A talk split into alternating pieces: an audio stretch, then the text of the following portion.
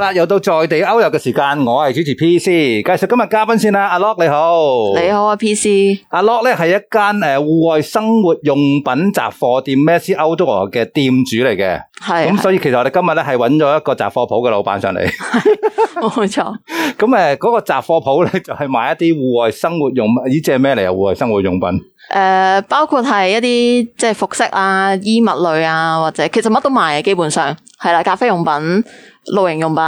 係啦，服飾、背囊係你諗到嘅都有咯，即係真係幾雜喎。係啊，好雜啊，咁嗱，誒、我又睇過你個背景嘅故事啦。我每次即係開咪之前都要做下功課啦。咁啊我知道本身係一個社工嚟嘅喎，係啊，冇錯。做社工點解會走去賣嗰啲户外雜貨嘅？诶、都好長啊故事，因為诶、我先前咧做咗好耐好耐社工噶啦，主要都係學校做嘅社工，係啦。咁啊，點解會接觸咗户外咧？就係因為以前就我份工咧，即係你好似而家學校就好多呢個户外嘅需要啦，即係係去露營啊、行山啊咁都樣。會請人翻嚟，係啦，冇錯。咁我自己做駐校社工啦，咁跟住中間又跳咗出嚟去做一啲嘅 school supporting 嘅工作咁樣。喺呢段時間就接觸咗好多戶外活動，包括係歷奇啦，誒、無論 high event、low event 又好，即係大行山、嗯去山間，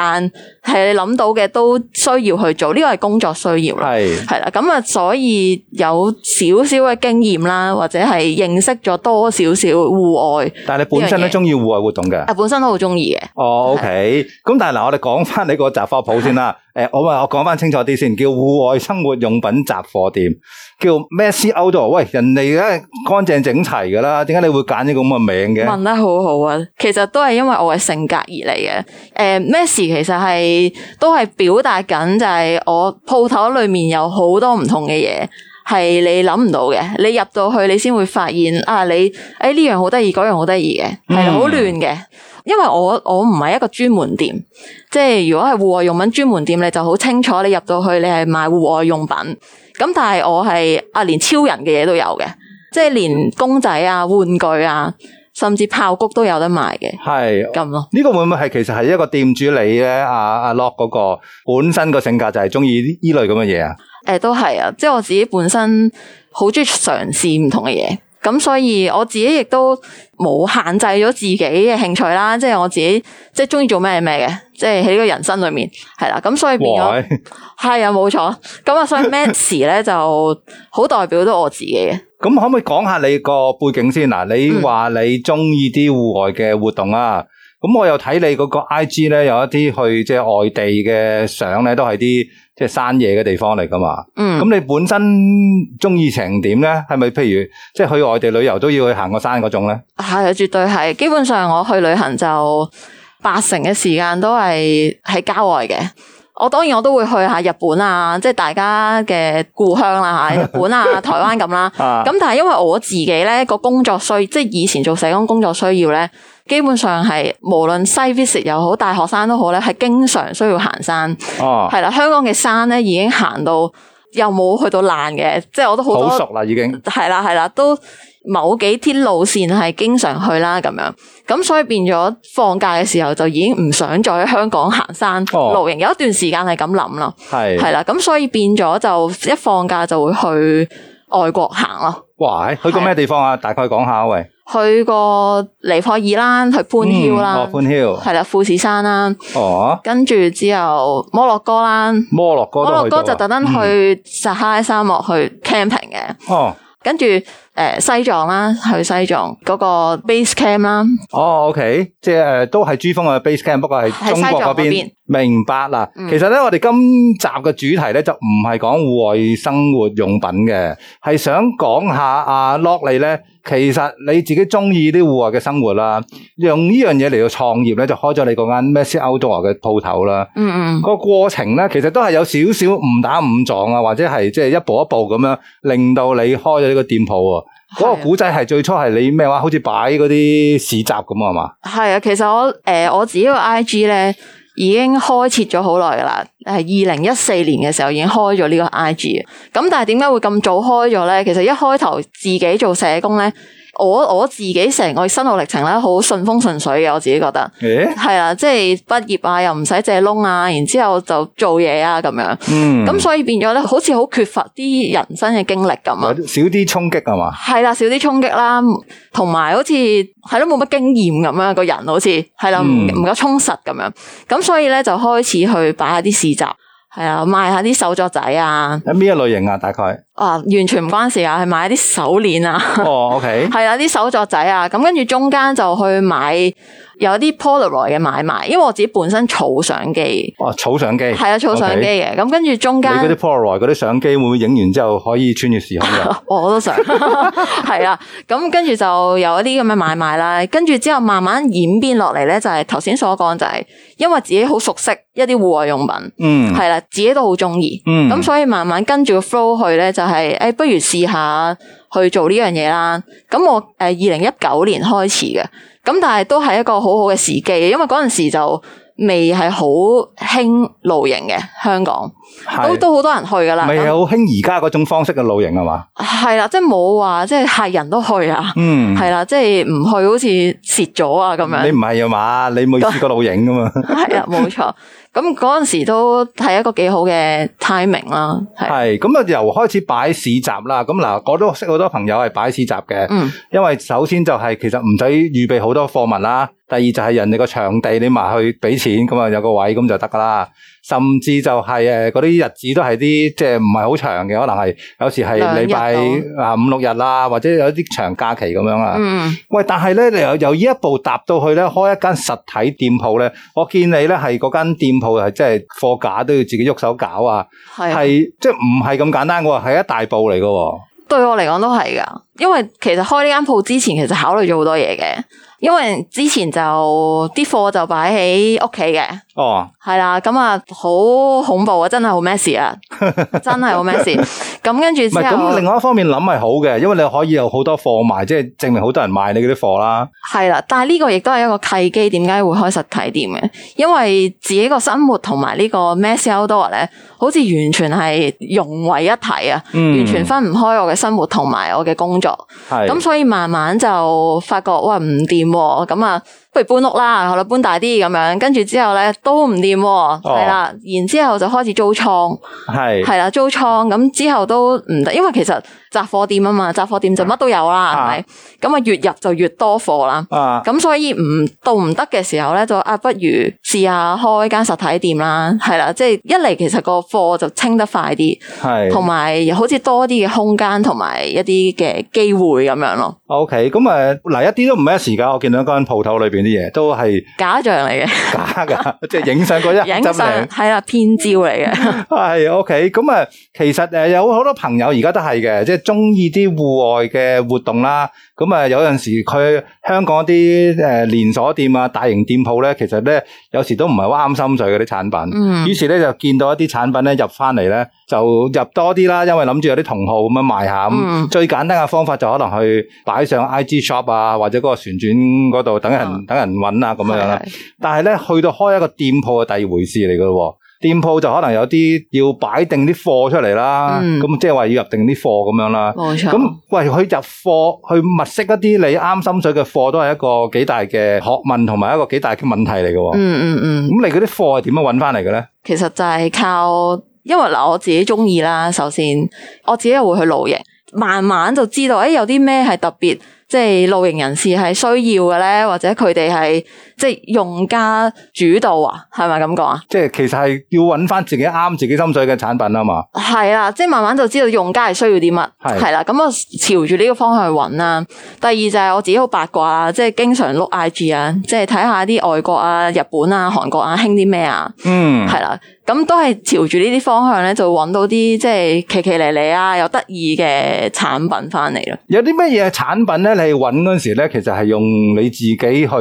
係一個用家嘅角度去揾嘅咧。誒兩個啦，即係我自己本身 m e s s 咧有兩個品牌，就即係我自己獨家銷售啦。咁犀利，獨家品牌、喎，露營用品、喎，係啊，就係佢哋做得好啦，咁啊我我又好欣賞佢哋啦，咁所以就合作開之後就做咗一個獨家銷售啦。咁一個就係 Allum 啦，其實韓文嚟嘅，代表攀石咁解啦，哦，OK 攀登攀石。另外一個就 corner trip，corner trip 就係佢自己係 handmade 背囊嘅，阿背囊都 handmade 啊，係啦，自哇己做。其實好多嘅，咁但係咧，我特別欣賞佢個原因係因為佢都係好用家出發嘅。係係啦，平時你嘅背囊，即係大家而家都係好輕量化噶啦，即係用嘅物料啊，所有嘢都好輕啦。咁但係咧，你想象下，平時就即係你攞嘢要喺個頂嗰度抄落去啦，即係無底深潭咁伸隻手入去。咁佢哋咧，除咗呢個方法之外咧，佢中間都劏多條拉鏈，哦，OK，係啦，俾你去攞嘢啦。咁另外就係佢係 custom order 嘅，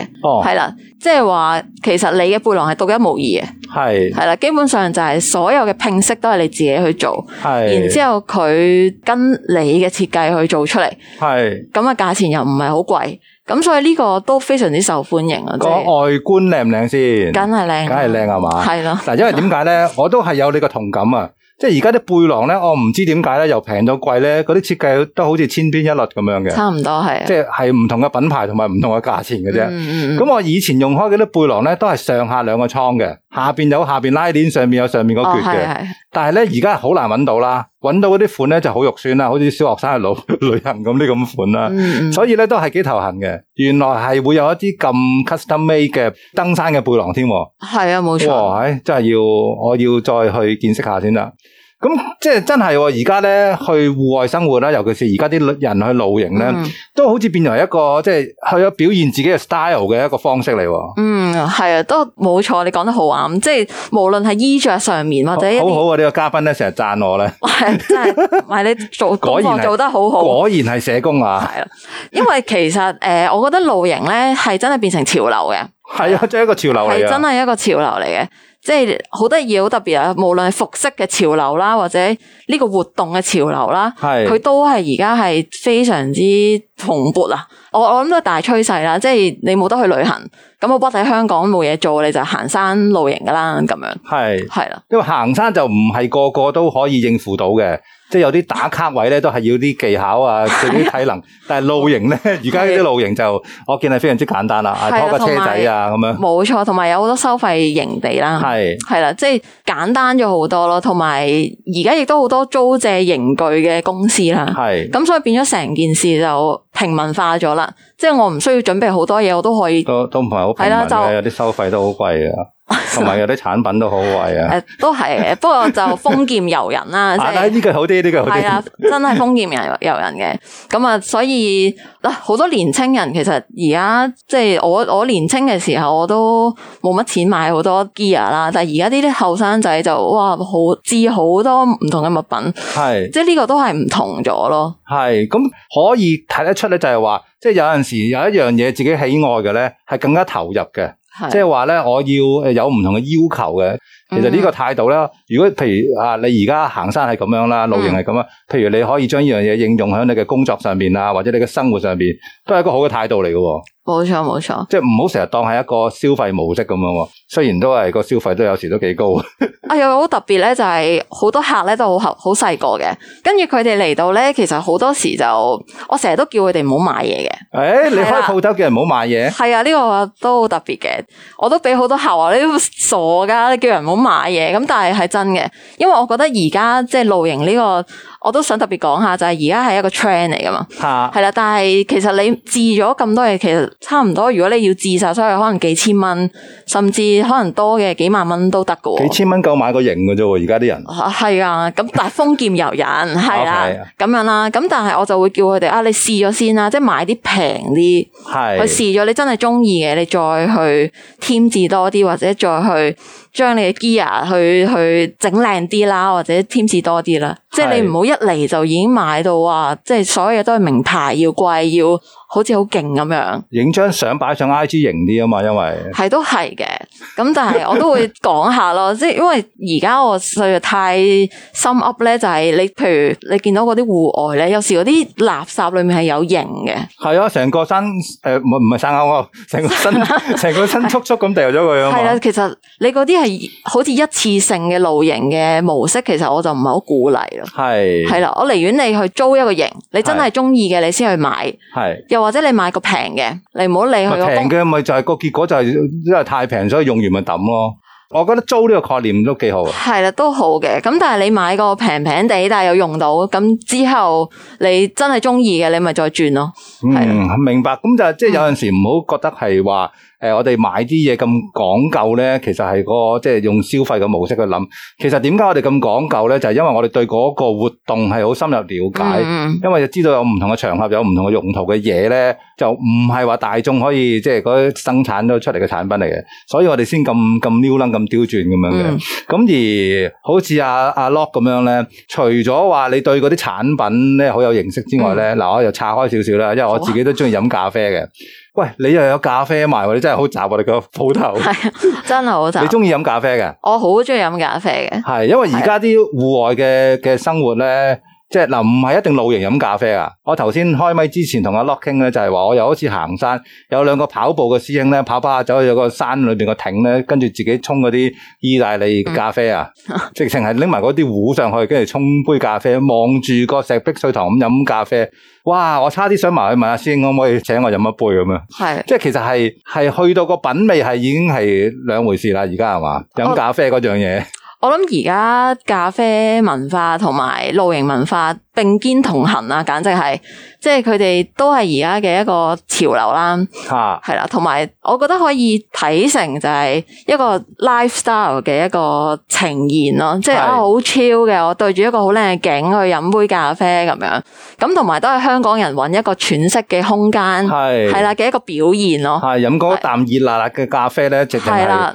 所有嘢都放鬆晒係嘛？冇錯，係啦，對住個靚景咁樣，咁係正嘅。咁點解成日話要有啲即係嘅 lifestyle 咧，個生活品味或者生活模式咧？其實呢樣嘢係你自己中意嘅嘢嚟噶嘛？係啊你對嗰樣嘢嘅研究，對自己個心得。嗯，就唔會話好似我哋平時生活咁營營役役咁樣，誒翻工啊放工啊，冇嘢阻到我翻工啊，最緊要翻工咁樣，放工就去誒揾啲嘢消遣下咁樣。咁嗯不過人生就可能嗰嗰二三十年就係咁樣過咗。嗯嗯咁嗯，但係如果你譬如你自己揾出你自己喜愛嗰樣嘢，而又負擔得到嘅話咧，不妨去再研究一下。係即係你要研究嗰個路先至諗到嘢噶嘛。冇錯冇錯，咁咪嗱，我哋好似又突然間因為咖啡，所以搞到好似好 好深奧咁嗰件事係嘛？唔喂，但係，係我又想講翻咧，嗱，嗯你而家就真係有間實體嘅店鋪可以，但係雖然你嗰啲誒辦公嘅時間咧都有少少飄忽嘅，有時係喎啊要睇翻你嗰個表， 你邊日開鋪哇嘅你真。係做足功課，唔係，通常而家嗰啲誒樓上嘅小店咧，通常都係咁嘅模式嚟噶。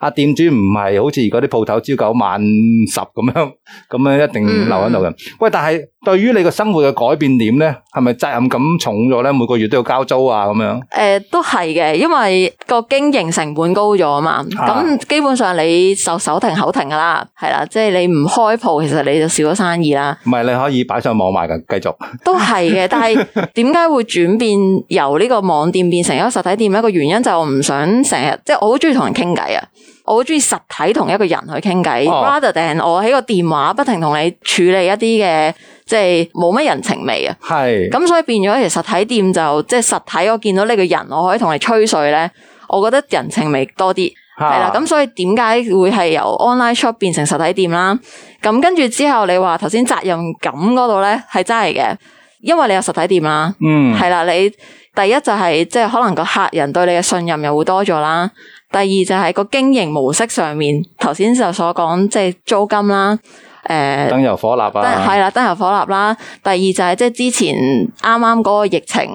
就我真係好頭痕啦，就係你冇得開門啦。嗯，咁但係你又要交人租啦，係即係呢個就係嗰個開實體店嘅壓力咯。係。咁會唔會而家呢一刻有少少後悔咧？我冇啊，話一秒鐘都唔使諗啊係唔嘛使？諗，系咁嗱，如果譬如有啲诶，學你話齋嗰啲後生仔女咧，如果有一個咁嘅咁嘅理念，哇！我自己中意嗰個產品嘅嗯，慢慢下走咗去開間實體嘅店鋪咧，你會唔會都喂 OK 喎？試下啦咁樣講呢個哦鴨頭啊，诶、我會叫佢嘗試下先啦，即係唔好咁快 jump to 我開間實體店啊！即係佢其實一步一步嚟啦，即係開 IG shop 好簡單啫嘛。即係係頭先你所講啊，即係個旋轉拍賣啦，係其實我成日同啲學生講咧，就係、當你擺咗啲嘢上網去買有收入嘅時候，其實你已經係個店主嚟㗎啦，吓即係你已經開咗鋪㗎啦。咁但係慢慢你覺得誒、哎做到喎，計算好你個成本啦，或者你真係你個收入係可以 support 到你嘅生活嘅時候，你再慢慢去諗實體點都未遲噶。系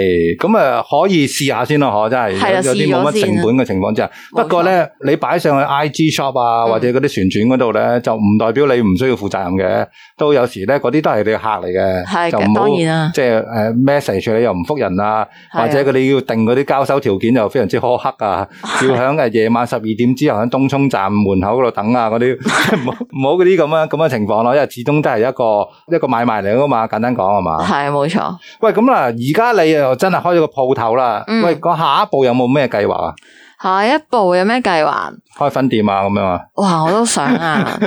诶、可能搬大啲咯，搬大啲系啊， OK 即係太，